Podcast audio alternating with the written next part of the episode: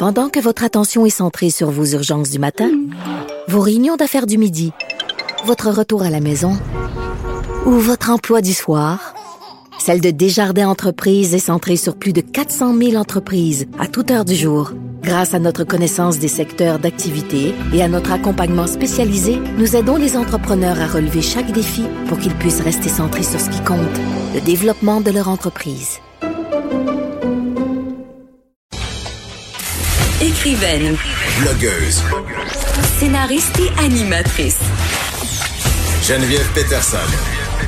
La Wonder Woman de Cube Radio. Trois autres professionnels du monde de la santé, dont l'Ordre des infirmières et infirmiers du Québec, tiendront ensemble une enquête sur les soins donnés dans certains CHSLD. CHSLD euh, Aaron, pour commencer, vous le savez, c'est ce centre d'hébergement privé non conventionné qui a défrayé la manchette plus souvent qu'à son tour ces derniers jours. Euh, il y a eu beaucoup, beaucoup de morts, de la négligence certaine. En tout cas, c'est ce qu'on a vu dans les différents journaux. Autre institution euh, concernée, un centre d'hébergement public, cette fois universitaire de gériatrie de Montréal qui a connu aussi son lot de morts. Je parle tout de suite avec Luc Mathieu qui est président de l'Ordre des infirmières et infirmiers du Québec. Bonjour monsieur Mathieu. Oui, bonjour.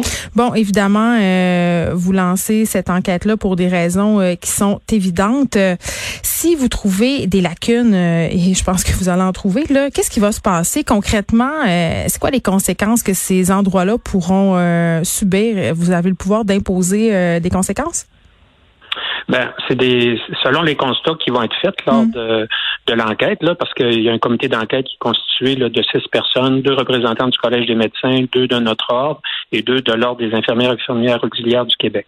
Et ces gens-là vont faire enquête, ils vont prendre connaissance de certains documents, éventuellement vont faire des entrevues, vont aller sur place euh, pas maintenant, là, parce que la situation, c'est pas le temps d'aller là. là. Faut Après, oui. que la situation, se soit stabilisée. Et ils vont produire un, un rapport où il va y avoir des constats et des recommandations. Et ce rapport-là va être euh, transmis là, aux autorités compétentes, à la ministre de la Santé et des Services sociaux. Mm. Et là, il y a des cas, il y a dans, ça va dépendre ce que les enquêteurs vont trouver. C'est bien sûr que dans notre cas, si on trouve qu'il y a des infirmières ou des infirmiers qui ont, ont des mauvaises pratiques, ont, ou ils ont eu des, des ont fait des actions, des inactions qui vont à l'encontre de notre code de déontologie, mm. là, on va faire, il y a des mesures là, il y a notre syndic qui vont euh, qui vont s'appliquer. Mais la, comment je peux dire ça, la perspective de l'enquête qu'on va faire, c'est pas une chasse aux sorcières qu'on veut faire auprès de personnes en particulier. C'est plus quelque chose de systémique. Comme je viens de le dire, c'est sûr, s'il y a des choses qu'on observe là qui concernent des individus, on va prendre, on va prendre des actions. Mais c'est de regarder, la, la, on fait ça, toute notre mission, c'est de protéger le public. On va regarder l'angle, la qualité des actes professionnels et tout ce qui est en amont de ça, tout ce qui est avant, ça, c'est-à-dire, par exemple, on pourrait regarder euh, les structures d'organisation, les modes d'organisation de soins, les structures d'effectifs. Est-ce qu'il y a suffisamment de gens? Est-ce qu'il y a suffisamment de gens compétents?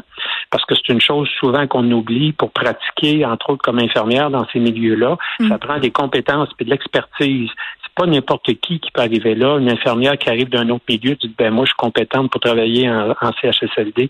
C'est pas vrai. Euh, il y a des compétences particulières pour travailler dans ces milieux-là.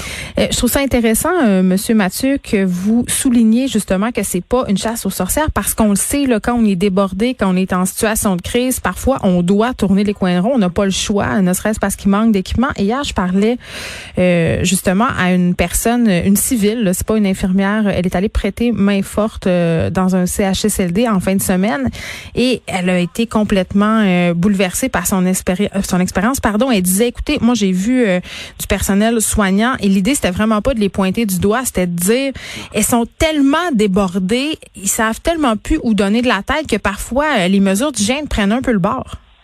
Oui, tout à fait. C'est une situation vraiment particulière. Hein? Le premier ministre, à un moment donné, parti d'une mm. crise euh, humanitaire dans ces milieux-là. Nous, c'est la situation que dans les qu'on vit actuellement dans le CHSLD. La, la pandémie, c'est malheureusement ce qui est arrivé. Elle est venue exacerber une situation qu'à l'ordre on déplore depuis le début des années 2000 en termes de que ça prend plus de personnel, du personnel mieux formé. Il y a des ratios de personnel là, dans ces milieux-là qui ont qui c'est déraisonnable. Il y a certains, selon les quarts de travail, des fois deux jours, tu vas avoir une personne, 75 patients résidents, 75 résidents là, dans ces milieux-là, aujourd'hui, c'est déraisonnable. Ces gens-là, ils ont, oui, c'est un milieu de vie, mais c'est aussi un milieu de soins. C'est des soins complexes qu'ils ont besoin. Alors, euh, puis des fois, de soir, ben, ça, les ratios, ça augmente. Là, c'est des fois, c'est 1 150. Des fois, de nuit, dans certains établissements, malgré une directive ministérielle qui date de quelques années, il n'y a pas d'infirmières sur place. Oui, puis les infirmières doivent faire le ménage la nuit. Oui, c'est ça. Il y a une pratique infirmière, comme je dis des fois la blague, de, de nuit, une de soir, puis une de jour. C'est mais mais c'est venu exacerber cette situation-là, la, la, la, pandémie. C'est malheureux. Mais moi, j'espère que cet électrochoc collectif-là que, que l'on vit va permettre de nous faire à la fin là une, une réflexion collective, un débriefing, comme on dit, pour euh, regarder comment on doit revoir toutes la, les modes d'organisation des soins aux personnes âgées, que ça mm. part du domicile jusqu'en CHSLD. Puis évidemment, euh, vous faites ça euh, pour euh, évaluer le risque pour la population, mais j'imagine aussi pour votre personnel. Là, on apprenait qu'il y avait eu un premier décès d'une préposée qui travaillait dans une résidence, et ce matin, on apprenait aussi qu'un travailleur de la santé sur cinq serait infecté par la COVID-19. C'est quand même inquiétant. Oui, oui, c'est préoccupant. Puis euh, moi, je veux profiter de l'occasion pour euh, souligner le courage, la résilience de tous les professionnels de la santé dans ce contexte-là, particulièrement CHSLD, notamment les, les infirmières. Mm. Euh, ils ont des peurs légitimes d'être infectés pour elles-mêmes, pour leurs proches. il y a des, des, préoccupations par rapport à la disponibilité là, des équipements de protection individuelle. C'est tout à fait légitime. et puis là, ben, on, on promet de l'arrivée de plusieurs personnes dans les CHSLD, mais nous, notre préoccupation, c'est de voir comment va se faire euh, l'intégration de toutes ces personnes-là. Tu sais, on parle des médecins spécialistes, des gens de l'armée, des étudiants, qui, euh, des, professionnels de d'autres établissements qui n'ont jamais travaillé en, soins de longue durée. Comme je le disais tantôt, ça prend des compétences puis de l'expertise. Tu sais, c'est pas seulement de, nourrir les bénéficiaires, euh, donner des soins d'hygiène. Il y a plus que ça. faire l'évaluation des, des fonctions cognitives d'une personne Là, ça s'en prend pas en deux jours, cela.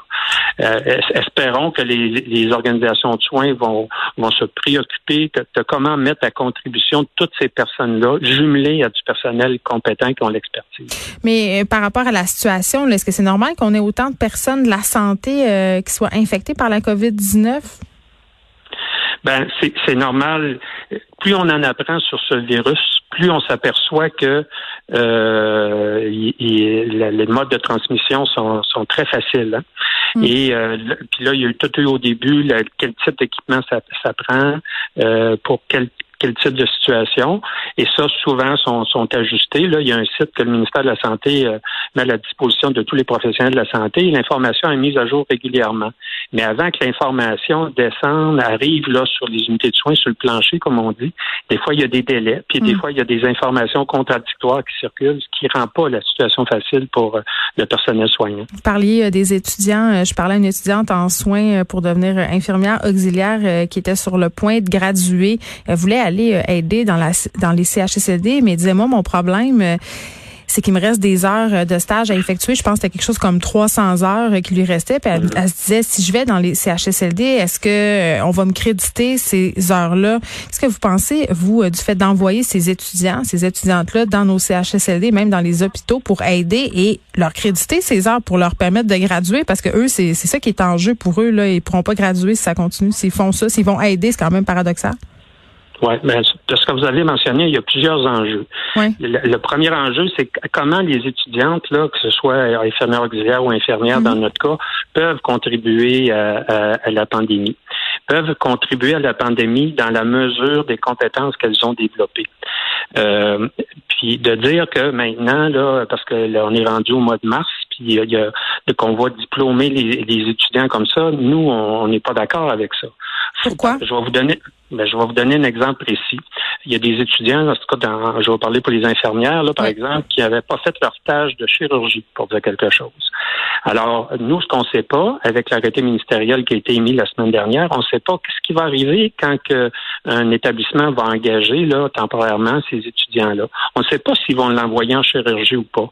Puis on n'est pas sûr que les établissements de santé vont recevoir cette information-là des milieux d'enseignement. Alors, ça serait pas drôle de dire, ben, une infirmière, par exemple, qui n'a pas complété sa formation, qui n'a pas fait son stage de chirurgie, qui soit affectée par hasard en chirurgie. Alors ça, là, pour la population, c'est pas rassurant parce que c'est bien beau avoir des connaissances théoriques, mais il faut que tu développes tes compétences. Alors, c'est des ça, c'est des choses qu'il faut regarder.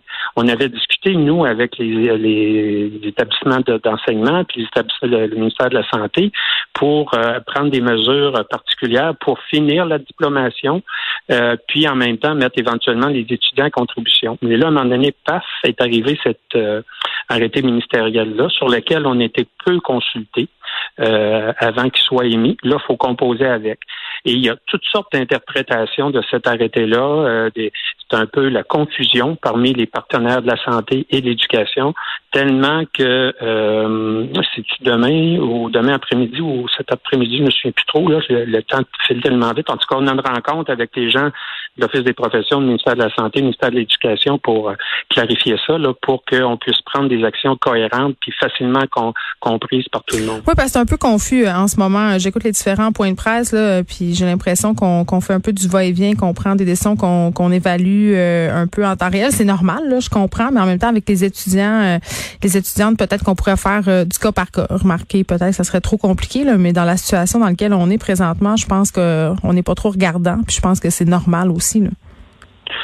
Ben, pas trop regardant, mais en même temps, tu sais, nous, les ben, Ils pourraient aller être préposés aux bénéficiaires, là. Ils sont quand même mieux formés qu'un kidam, oui, oui, tout à fait. Mais il faut s'assurer qu'ils puissent diplômer. Parce que euh, nous, on avait, euh, il devait y avoir un examen professionnel qui était prévu au mois de mars.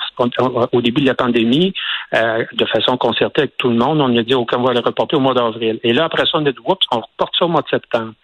Mais pour passer ton, passer ton examen, il faut, il y, a un, il y a un préalable à ça, il faut que tu aies obtenu ton diplôme.